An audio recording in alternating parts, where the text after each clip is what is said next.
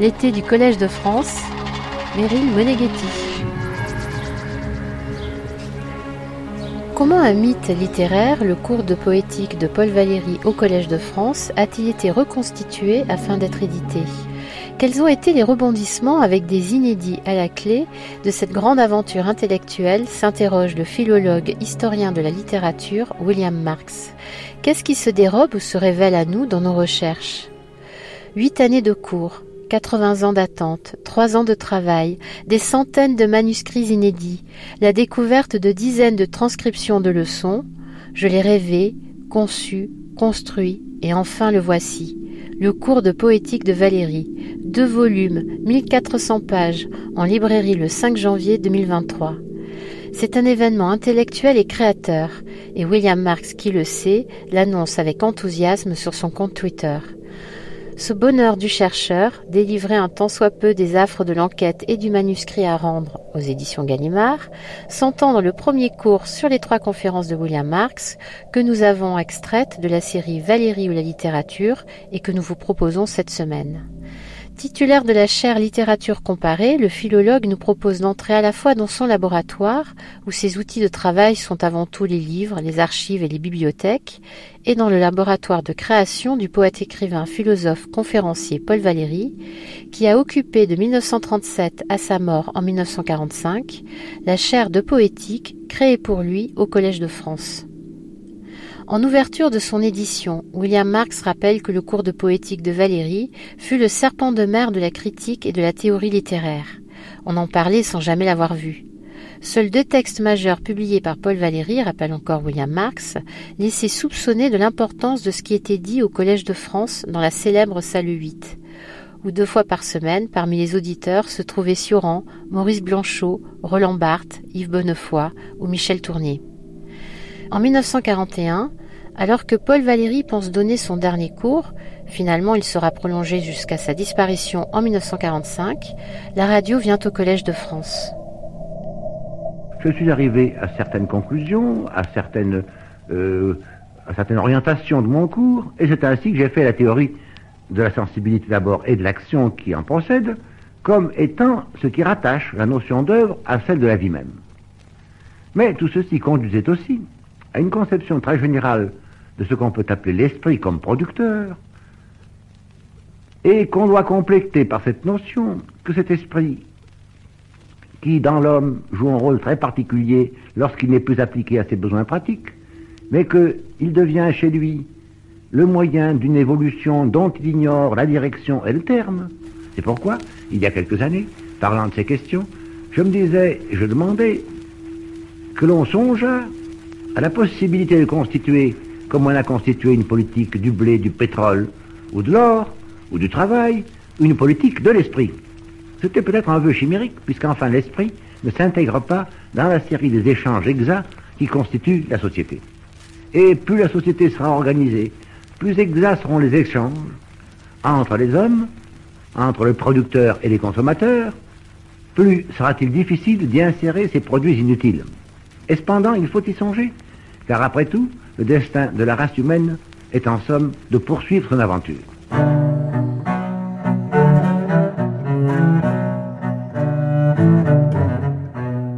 Quelle est donc l'aventure des cours de poétique? Direction le Collège de France le 17 janvier 2023 pour la série de William Marx, Valérie ou la littérature.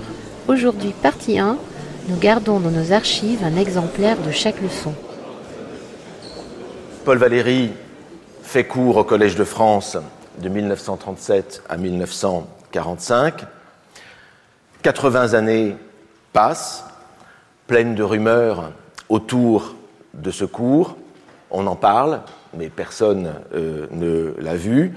Une revue prend même le nom de euh, Poétique, revue de poétique et d'analyse littéraire.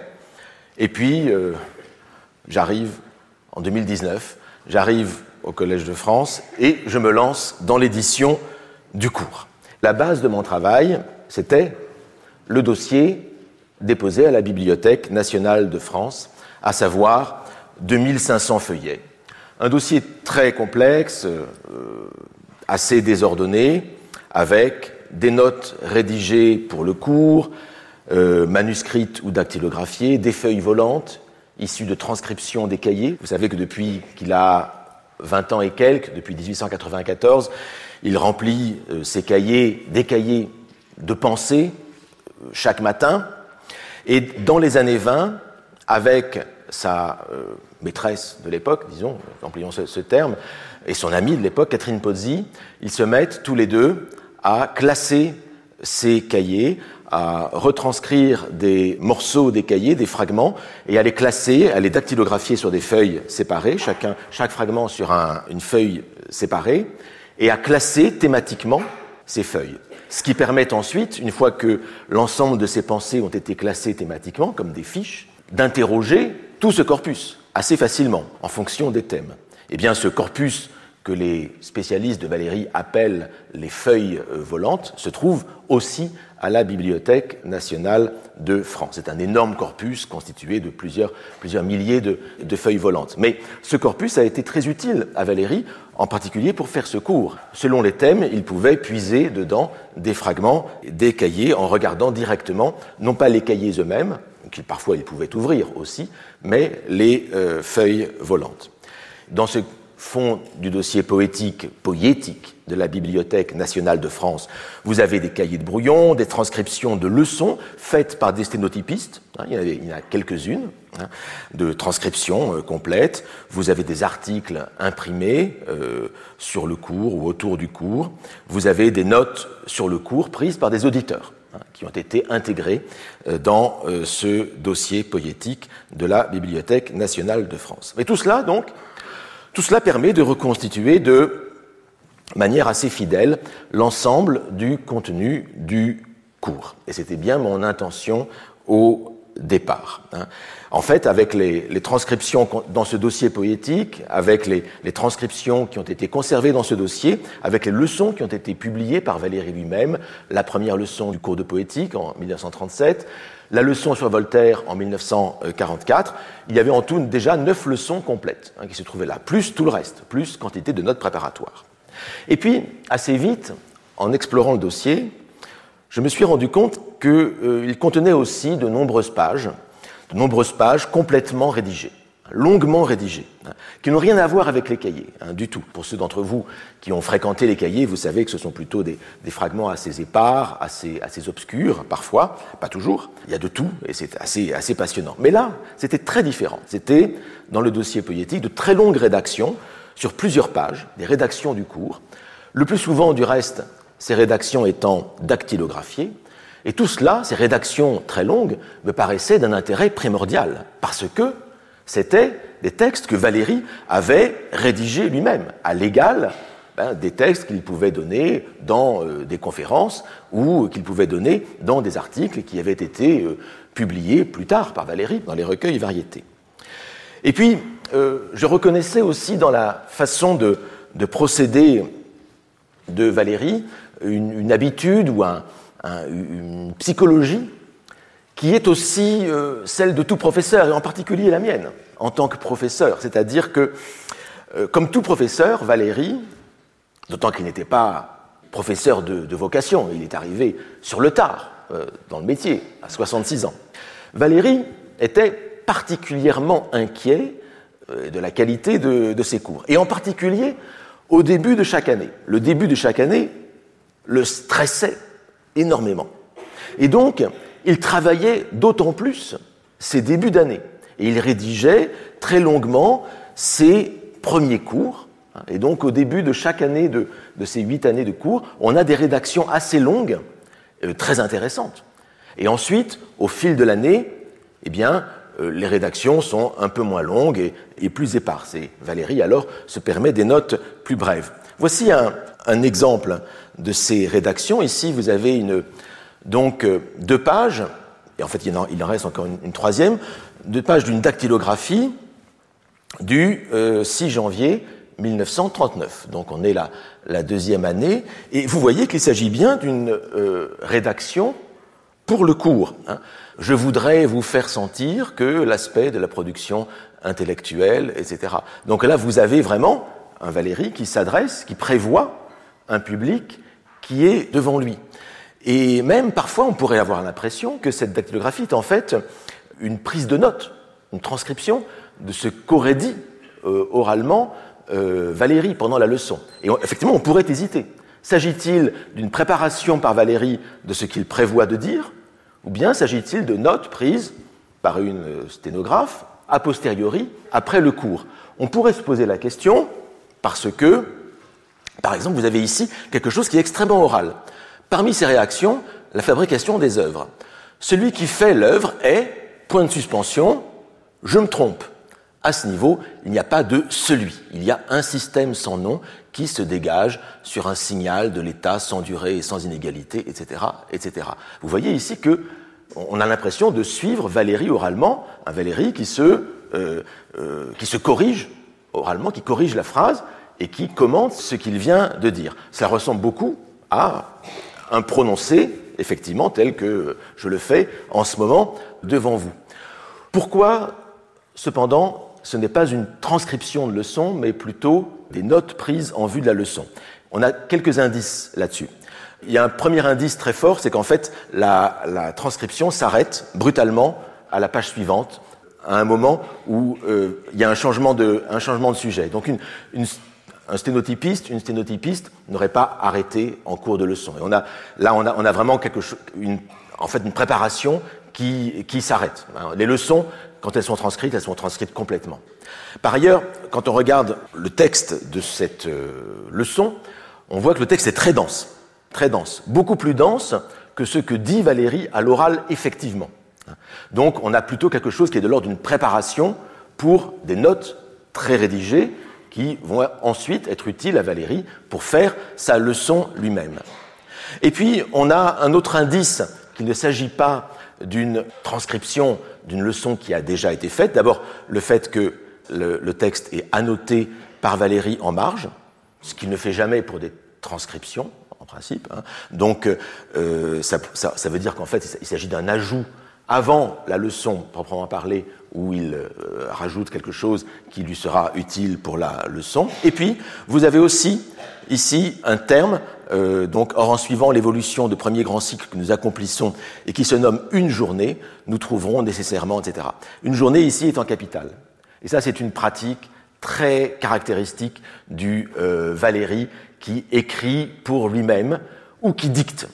Parce qu'en vérité, ce texte-là, dactylographié, difficile de le savoir là, euh, il est tout à fait possible que soit Valérie l'a dactylographié lui-même, soit il l'a dicté.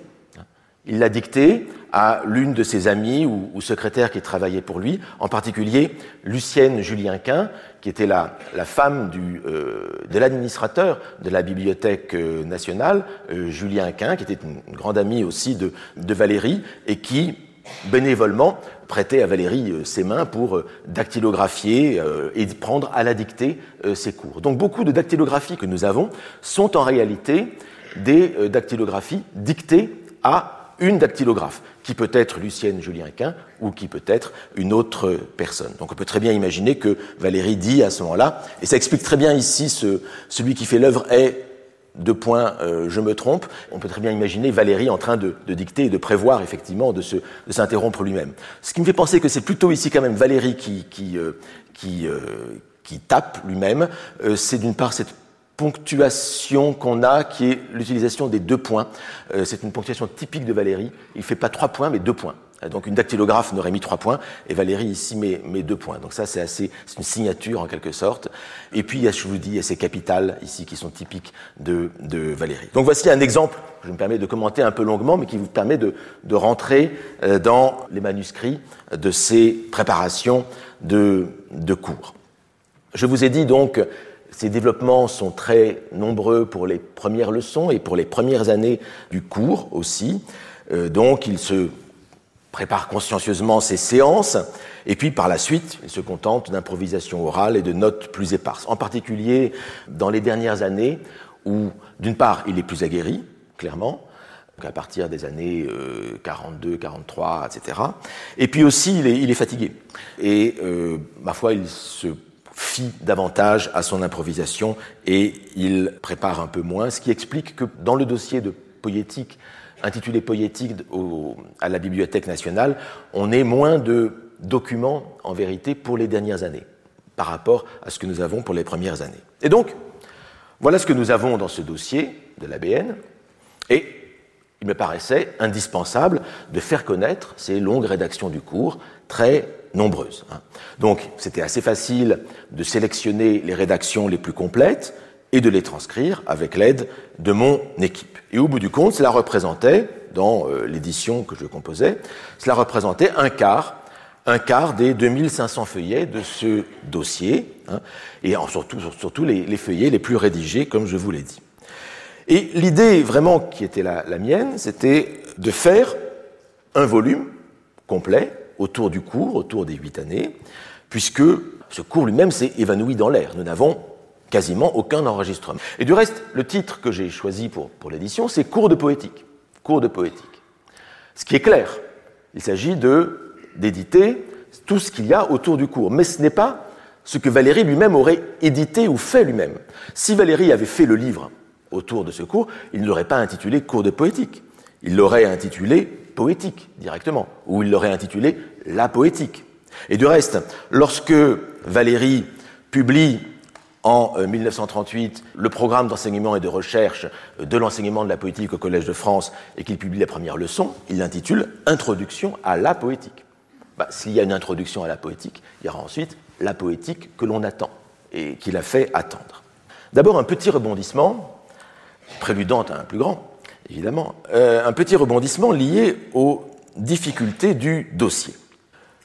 Beaucoup de notes préparatoires, vous l'avez vu, ici par exemple, 6 hein, janvier 39, portent la date de la leçon pour laquelle elles ont été rédigées, ce qui est assez pratique. Et parfois, elle porte aussi simplement le numéro de la leçon. Et la question, c'est quelle est la correspondance entre une date et un numéro, et entre un numéro et une date. Ici, vous voyez quelqu'un, peut-être euh, Madame Valérie, euh, après la mort de, Valérie, s'est posé la question, alors ce qu'elle écrit, troisième cours, avec un point d'interrogation. Elle ne sait pas si le 6 janvier 39, c'est le troisième ou le cinquième cours. Il faudrait voir un peu plus dans, le détail, je vois mal, je vois mal d'ici. Et donc, on ne sait pas trop exactement à quel numéro de cours correspond euh, la leçon. Ça encore, quand on a la date, c'est assez, assez précis. On peut au moins, on a un, élément assez objectif. Mais très souvent, on a simplement, eh bien, un numéro de leçon. Voici deux, deux exemples, toujours venus de la BN, datés de 1939. Le premier, c'est une dactylographie en rouge, avec du reste des ajouts euh, manuscrits, et vous avez marqué là clairement, huitième leçon. Huitième leçon. Mais huitième leçon, c'est quel jour C'est important lorsqu'on édite de savoir exactement comment on va classer, et que si vous avez des morceaux qui sont datés et d'autres qui sont uniquement par avec du numéro, il faut les interclasser. Comment faire? Ici, vous avez, toujours 1939, 29e et 30e leçon. Là, c'est juste des notes assez brèves. Alors, qu'est-ce que nous avons pour euh, dater ces, leçons? Nous avons la fiche du cours. La fiche du cours indique quand le cours commence. Nous savons que Valérie fait 30 leçons par an, à raison de deux leçons par semaine, le vendredi et le samedi.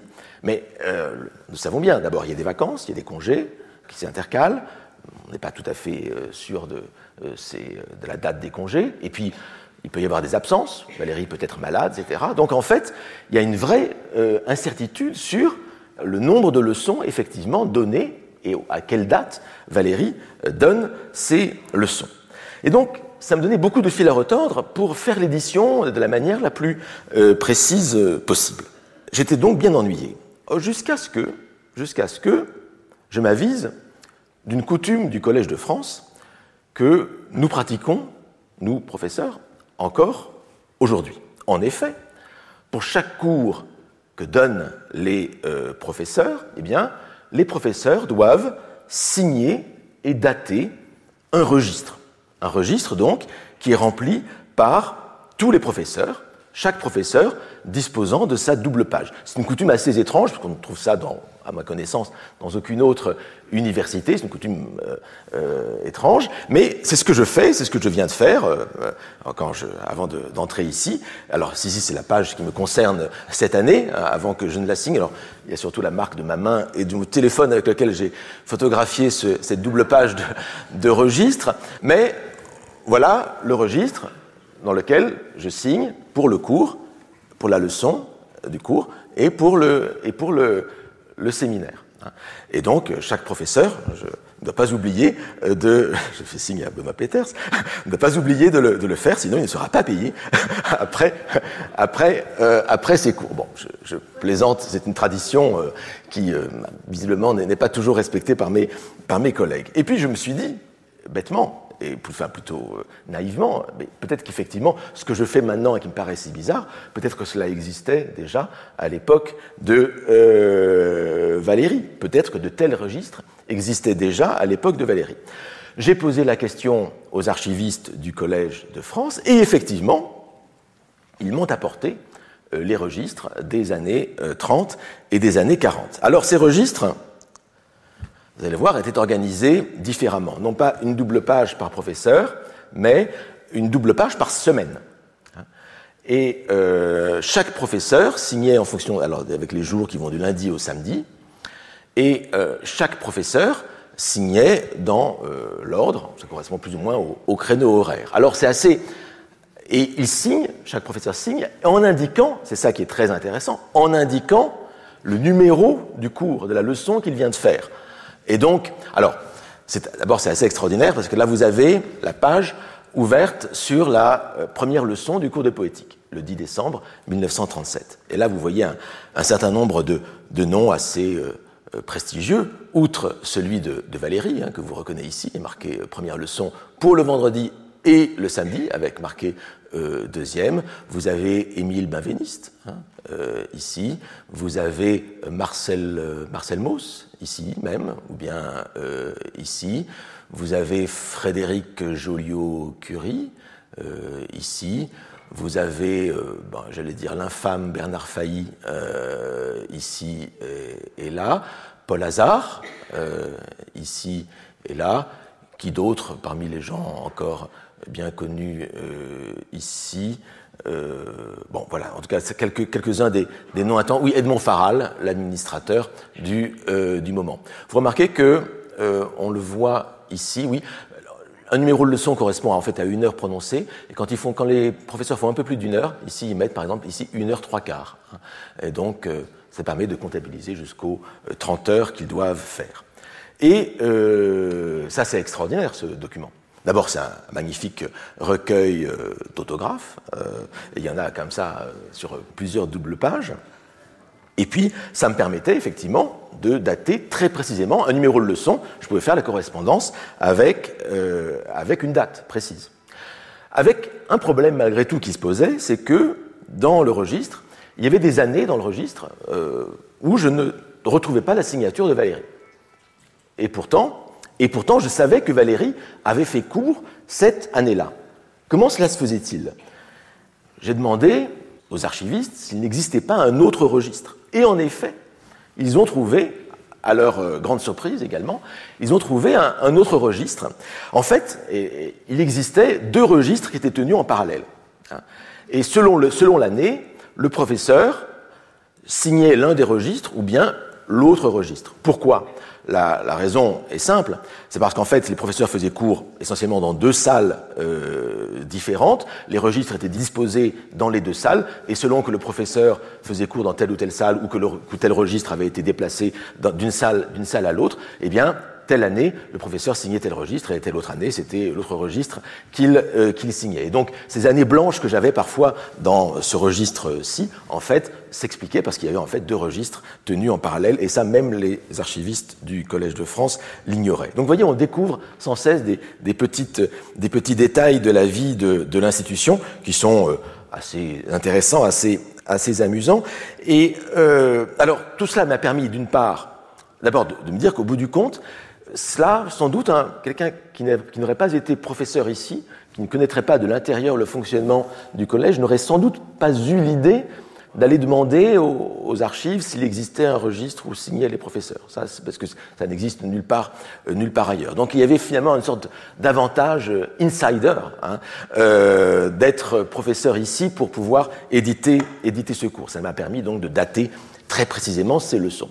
Et puis cela m'a permis aussi de, compter le nombre de leçons que Valérie avait fait pendant euh, ces huit années. Et donc il a fait effectivement 197 euh, leçons exactement hein, pendant ces huit années. Et donc voilà une information euh, qu'il était difficile d'avoir euh, sans, sans cela. Et puis, il y a eu d'autres similarités aussi qui m'ont aidé entre ma propre pratique de professeur et celle de Valérie. Et cela m'a aidé aussi à éditer le cours. Il arrivait souvent, en effet, et je dois vous dire que ça m'arrive malheureusement trop souvent, euh, beaucoup à, moi aussi, il arrivait que Valérie préparât trop de matière pour une leçon, hein, et que, à cause du gong, ils doivent, euh, ils doivent euh, s'arrêter. Alors, en particulier en raison de digressions orales, puisqu'il n'écrit pas exactement tout ce qu'il doit dire, ce sont des notes qu'il développe. Et puis, vous savez, je vous l'ai dit, Bonnefoy le, le rappelle de manière un peu, un peu cruelle, Valérie n'avait pas l'habitude de déborder euh, de l'heure de fin.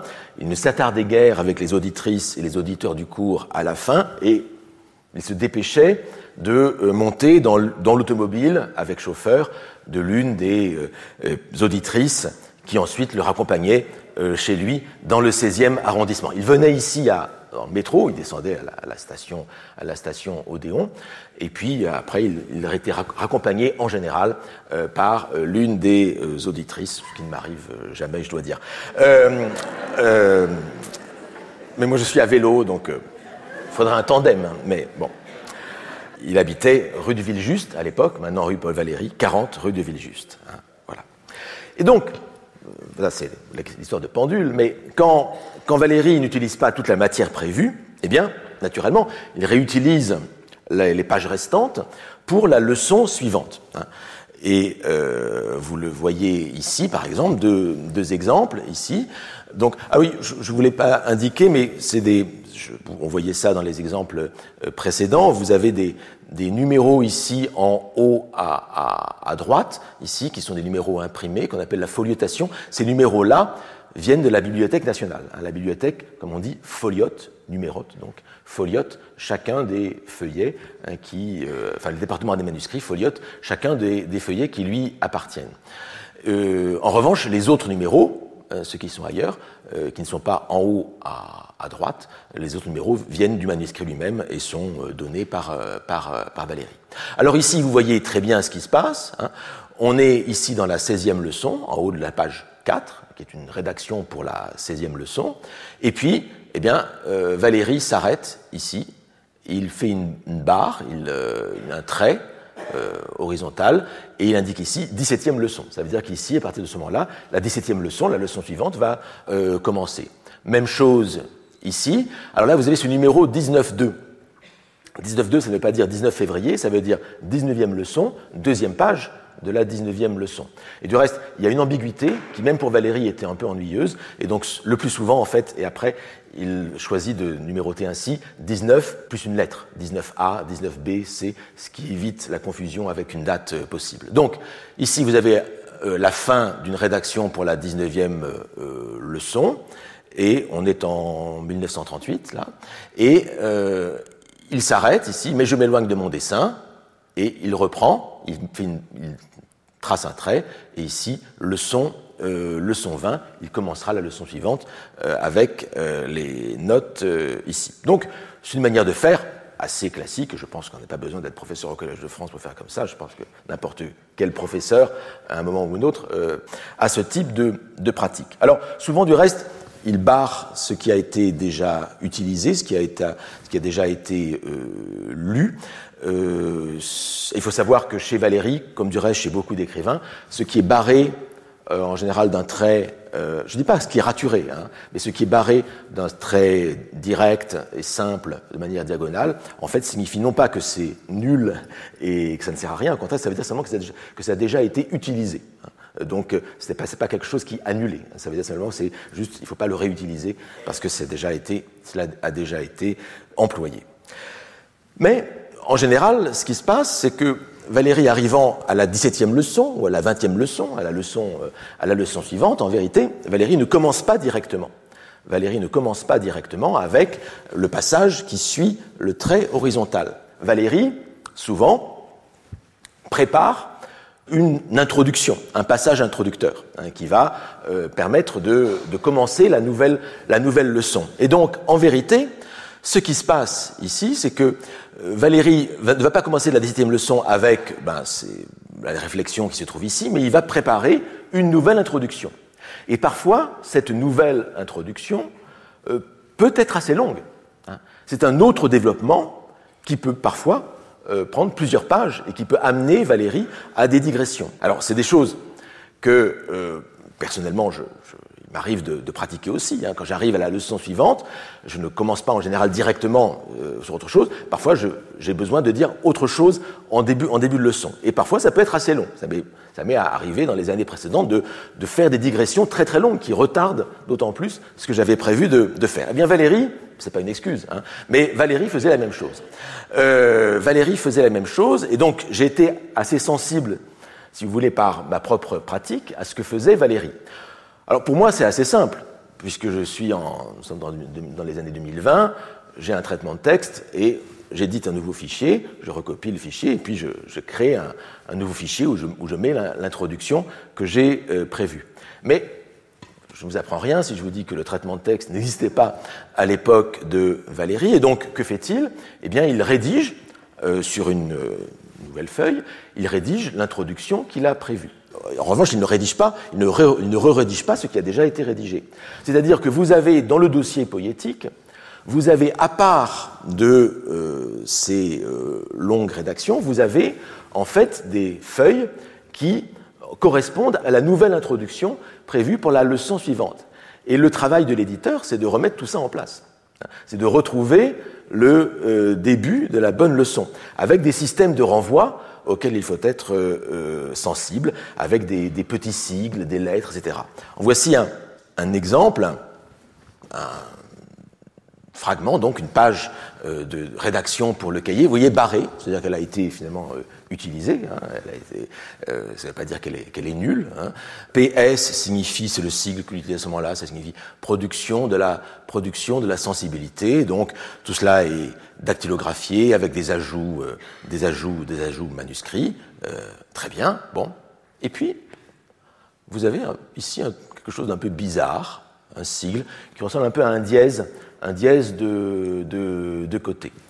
Euh, on est sur le folio 185 de ce carton, et en fait, on peut, si on est attentif, on peut se rendre compte que au folio 178, qui est euh, une rédaction pour euh, je ne sais plus quelle, quelle leçon, il y en a la leçon du 18 décembre 1937, eh bien, vous voyez ces pages, donc vous voyez, c'est des dactylographies très corrigées, avec des ajouts au crayon, des ajouts dactylographiés, etc.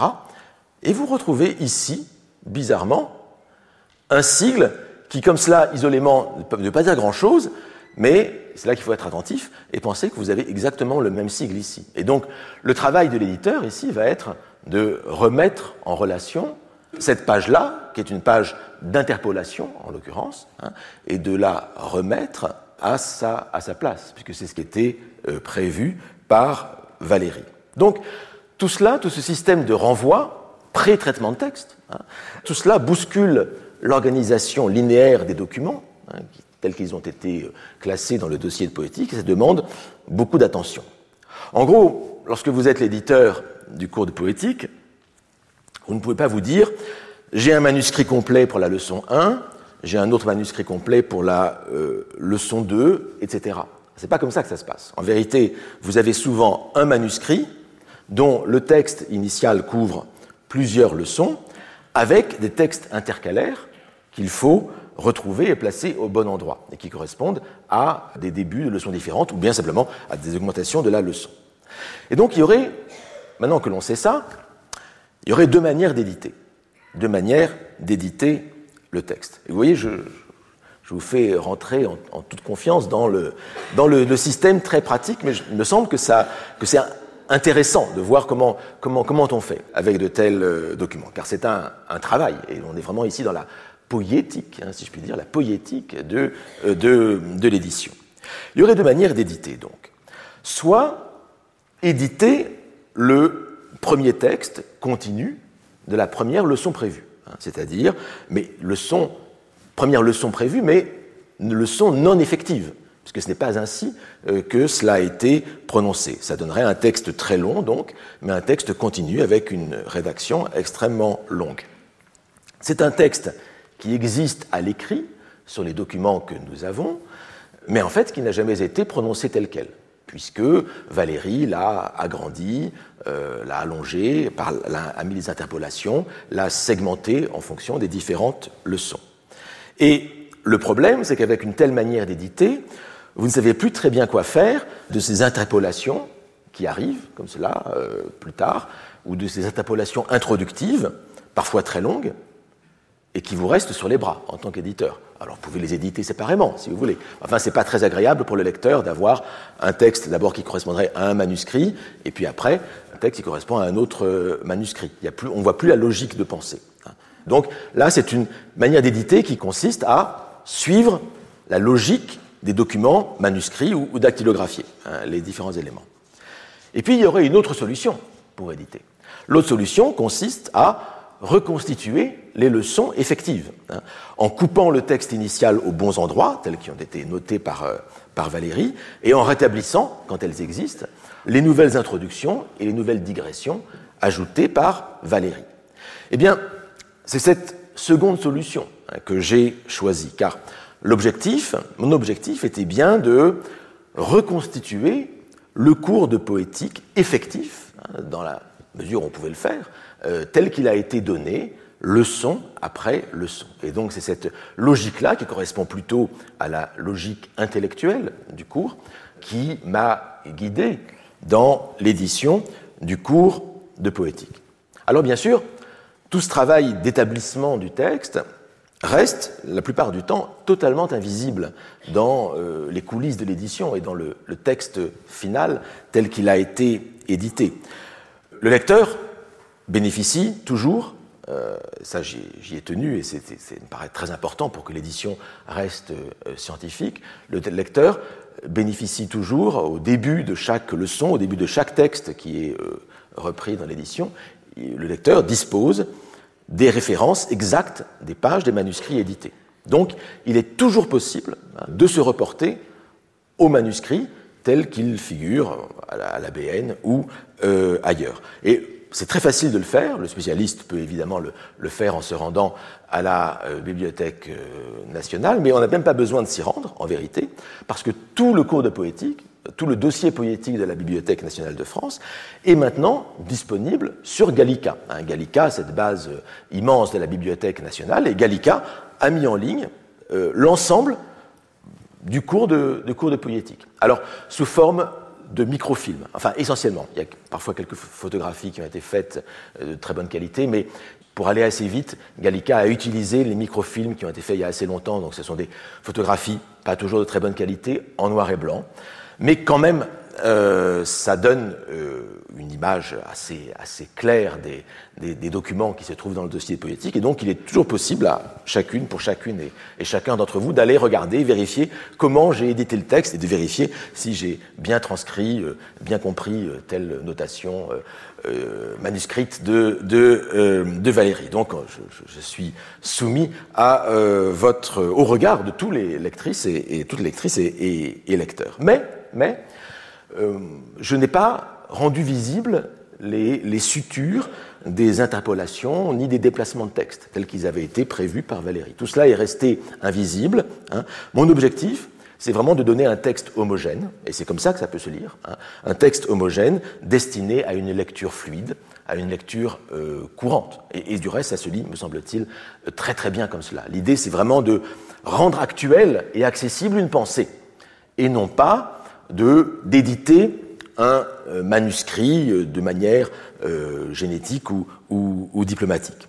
Ce n'est pas une édition génétique. Une édition génétique, c'est une édition qui retracerait la genèse du texte, qui indiquerait ici tel passage a été ajouté plus tard. Hein, voilà. Ça, je l'ai pas fait. C'est un autre travail d'édition que je sais faire par ailleurs et que j'ai fait ailleurs. Mais en l'occurrence, ici, c'est vraiment c'est une édition qui est faite pour la lecture. Est-ce que le lecteur lit dans euh, cette édition du Code de poétique, c'est l'état final du texte de Valérie, tel que Valérie l'avait prévu. C'est un état final, et non pas l'histoire de l'arrivée à cet état final. Si vous voulez, j'ai fait de la haute couture, de la chirurgie, j'ai très bien cousu ensemble les morceaux, ce qui fait que tout ça est très net et très homogène. Ce, travail-là, c'est le travail même du typographe. C'est le travail même du typographe qui euh, édite un livre à l'époque de Valérie ou à l'époque de Proust. Je n'ai pas fait autre chose. Hein. Construit l'état final du texte à partir de tous les ajouts manuscrits ou dactylographiés que Valérie a euh, préparés. Il s'agit donc de réintroduire des interpolations manuscrites dans un texte déjà imprimé. Et donc, j'en étais là, j'avais constitué de cette manière ce corpus de manuscrits du cours de poétique, extrait du fond de la BN, et l'ensemble couvrait donc les huit années de cours, ça constituait un très fort volume, le maximum possible en vérité, 1 700 000 signes. J'avais rédigé l'introduction, tout l'apparat critique était prêt et je m'apprêtais, je m'apprêtais à rendre le euh, volume à Gallimard. Et c'est là qu'arrive le deuxième rebondissement, plus important encore, et le fameux cliffhanger. Hein, et donc c'est là que survient l'accident, l'accident qui vient tout bouleverser. Alors j'appelle accident euh, la découverte fortuite d'éléments dont euh, j'ignorais totalement euh, l'existence. Hein. Mais il faut aussi entendre, donc c'est un sens neutre, si vous voulez, accident. Mais ça a aussi un sens négatif, je dois vous dire, parce que tout le travail que j'avais accompli en presque deux années allait être transformé de fond en comble par l'accident. Et c'est quelque chose que nous avons vu les années précédentes hein, et qui est souvent euh, répété par euh, Valérie lui-même. Il n'y a pas de, création sans destruction. Hein. Donc euh, toute création, même positive, doit commencer d'abord par peut-être une phase de destructive. Et puis, moi je retarde un petit peu le moment de la révélation de l'accident, mais c'est une technique. Hein,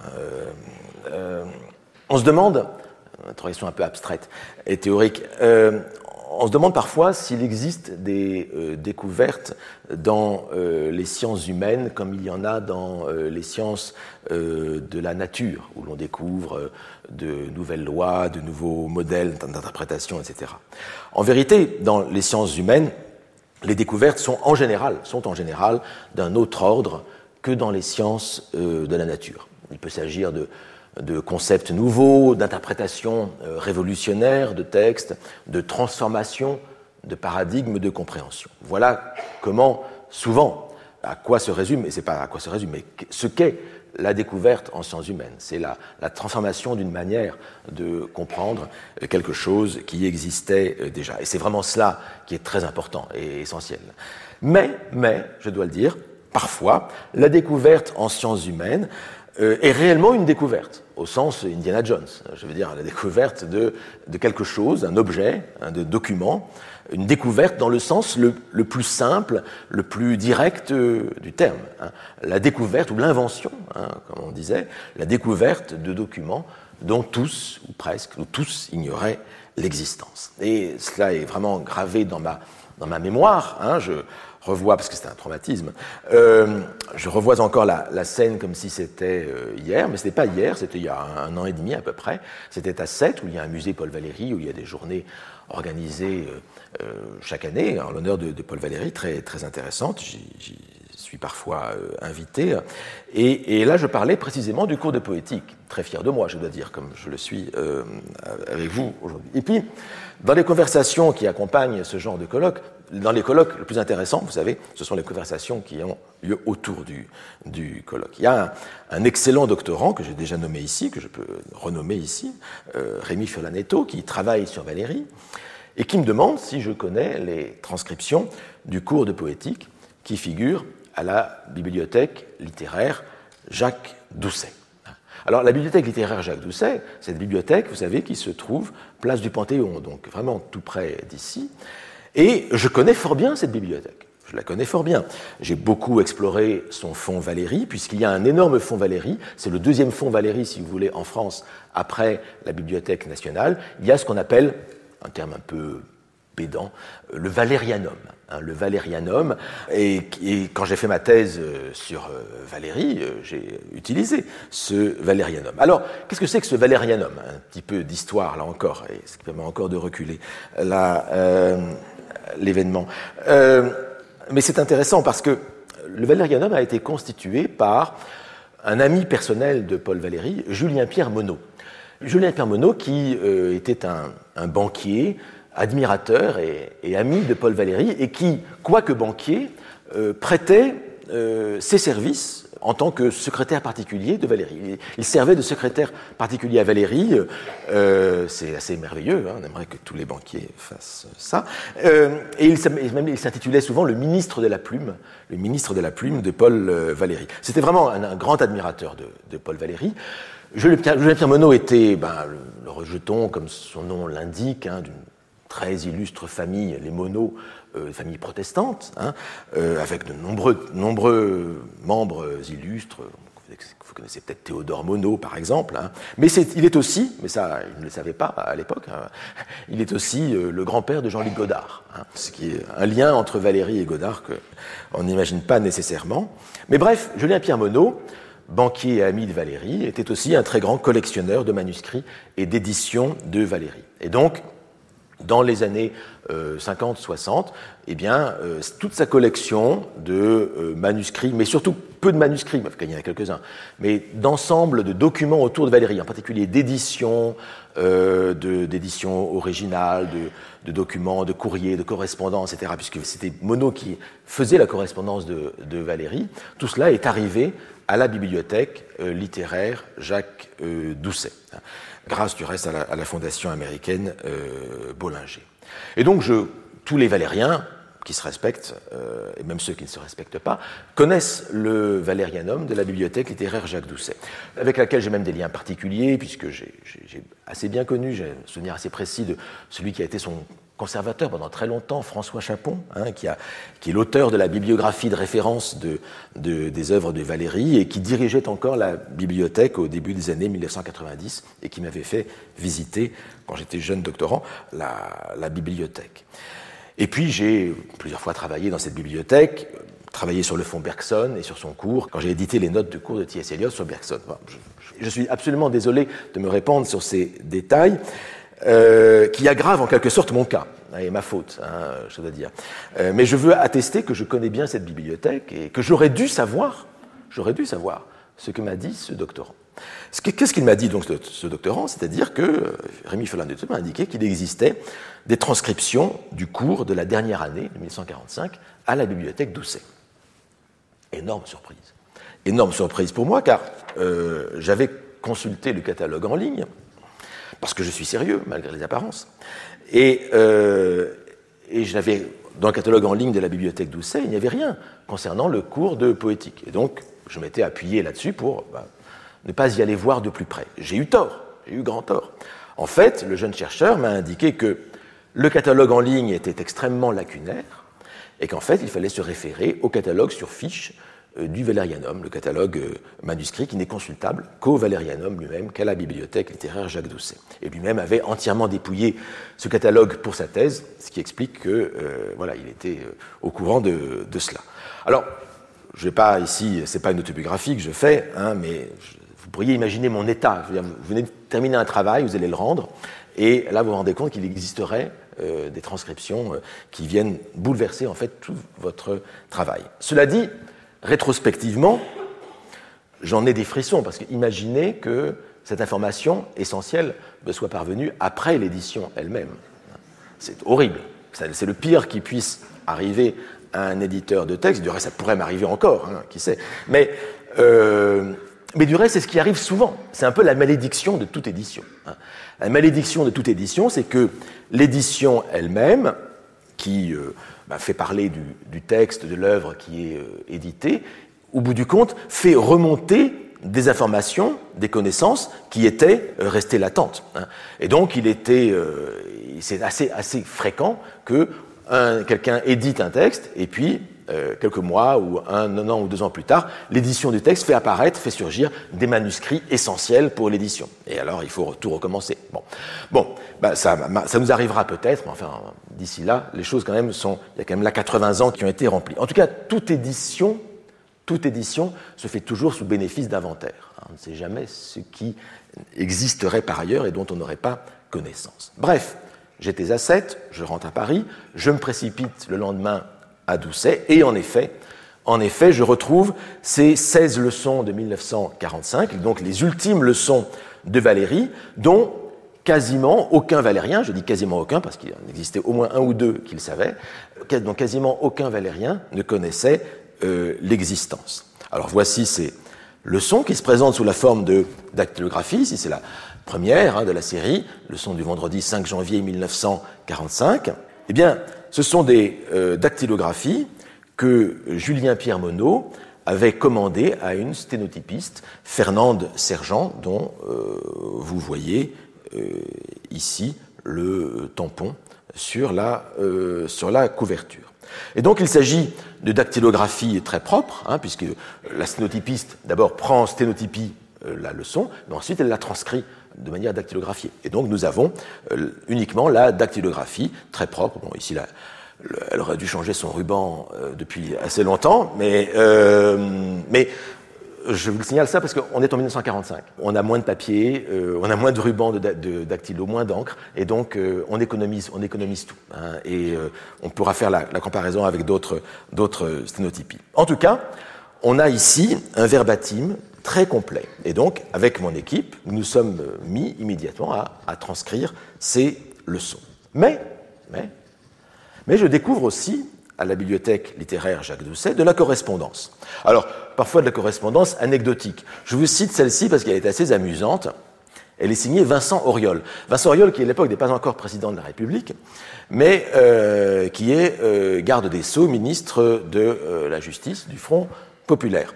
Paris le 10 décembre 1937. Mon cher président, il s'adresse à Paul Valéry, puisque Valéry était devenu, en 1936, président de la commission de synthèse et de coopération intellectuelle chargée de préparer l'exposition universelle de 1937. Euh, il avait succédé à Henri de Jouvenel, qui était décédé, Henri Jouvenel, le second mari de Colette, si je ne me trompe.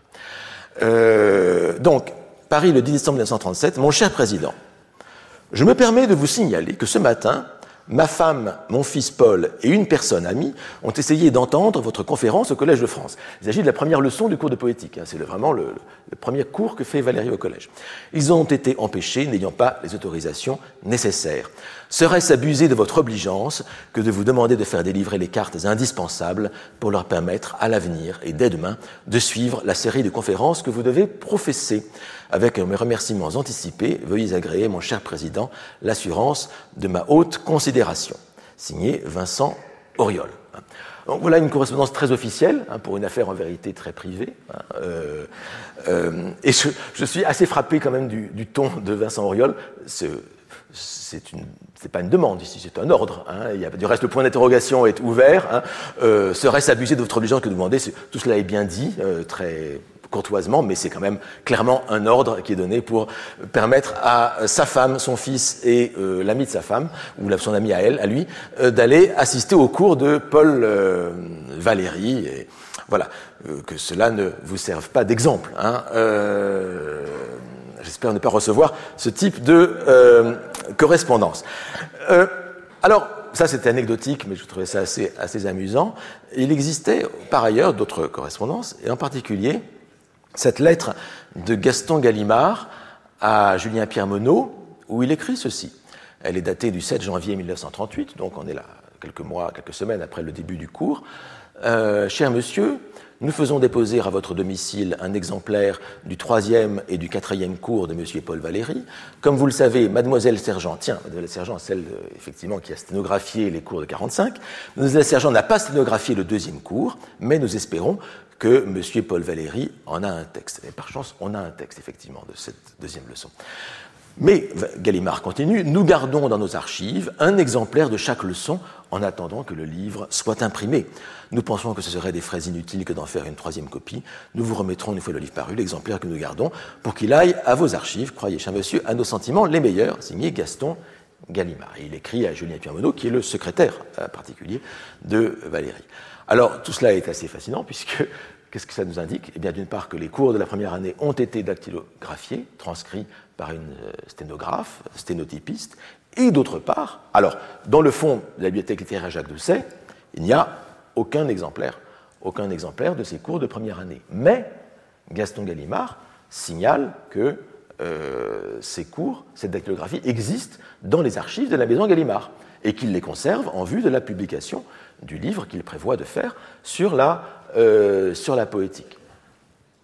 ça tombe bien, l'édition est prévue pour paraître chez, chez Gallimard. Je demande à l'archiviste de Gallimard, Éric Legendre, s'il connaît ces transcriptions de la première année. Il n'en a jamais entendu parler, elles ne sont pas dans le catalogue, etc. Mais il va aller voir. Et je dois dire que pendant qu'il est allé voir, moi je priais, euh, ce qui n'est pas très déontologique, mais euh, je priais pour qu'il ne les retrouve pas, parce que c'était vraiment ennuyeux, hein, cette histoire-là. C'était vraiment ennuyeux. Et, malheureusement, 15 jours après, il m'a appelé, il les a retrouvées.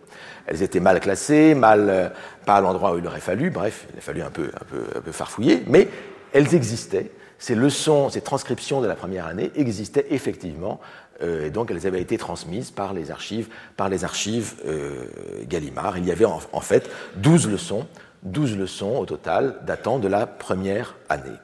Et même, je dois dire que Gaston Gallimard, dans une autre lettre, mentionne deux autres leçons qui auraient dû s'y trouver correspondant à des dates. On n'a pas retrouvé ces autres leçons. Peut-être se trouvent-elles encore dans les archives, peut-être ont-elles été définitivement perdues, qui sait, peut-être réapparaîtront-elles un jour grâce à, cette, grâce à cette édition, mais nous verrons bien. En tout cas, je me suis retrouvé d'un seul coup avec 28 transcriptions euh, datées, hein, euh, très complètes, de la première et de la dernière année du cours. 12 hein. pour la première année et 16 pour la dernière année. Et sachant qu'une leçon complète faite entre 40 et 45 000 signes, hein, ces 28 transcriptions, en fait, elles forment à elles seules un volume complet. Un volume complet. Donc, c'était une découverte extraordinaire, mais quelque chose de totalement inattendu, mais quelque chose qui bouleversait totalement tout ce que j'avais prévu de faire, parce que mon, projet, c'était de travailler uniquement sur le dossier de poétique de la BN. Alors au début, je me suis dit que peut-être, euh, c'est la solution paresseuse si vous voulez, je pourrais me contenter de ne publier que des extraits hein, de ces euh, transcriptions, et puis assez vite, euh, ça a duré cinq minutes ça, mais je me suis rendu compte que c'était impossible. en fait, c'est tellement précieux. Ces documents que nous avons là, ce sont des témoignages tellement importants. alors non pas de la voix de Valérie peut-être, mais de son ton, Hein, de quelque chose qu'on n'a pas par ailleurs. On a vraiment le, Valérie causeur, euh, improvisateur, et puis on a la réalité même, la réalité même des, euh, leçons. Et donc, euh, il fallait tout publier. Mais tout publier, c'était ben, un énorme travail à faire en plus. Gallimard, heureusement, a accepté de publier un second volume du cours de poétique, puisque en plus il s'agissait d'une mise en valeur des archives de la, de la maison. Mais, et je termine, termine là-dessus, mais évidemment, comme il s'agissait de faire une édition chronologique, hein, c'était ça mon ambition, il a fallu entièrement recomposer les deux volumes. Hein, ben, parce que c'était, ne s'agissait pas de faire un volume avec ce que j'avais déjà fait et puis de rajouter un deuxième volume. Non, il s'agit de tout, refaire pour, que, pour tout remettre, tout remettre en, ordre. Eh bien, ça a été le, travail qui m'a occupé pendant euh, ben, ben, la dernière année. Merci pour votre attention.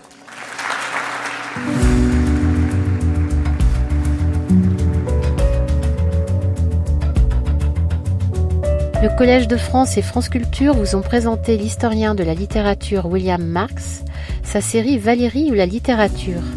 Aujourd'hui, partie 1, nous gardons dans nos archives un exemplaire de chaque leçon.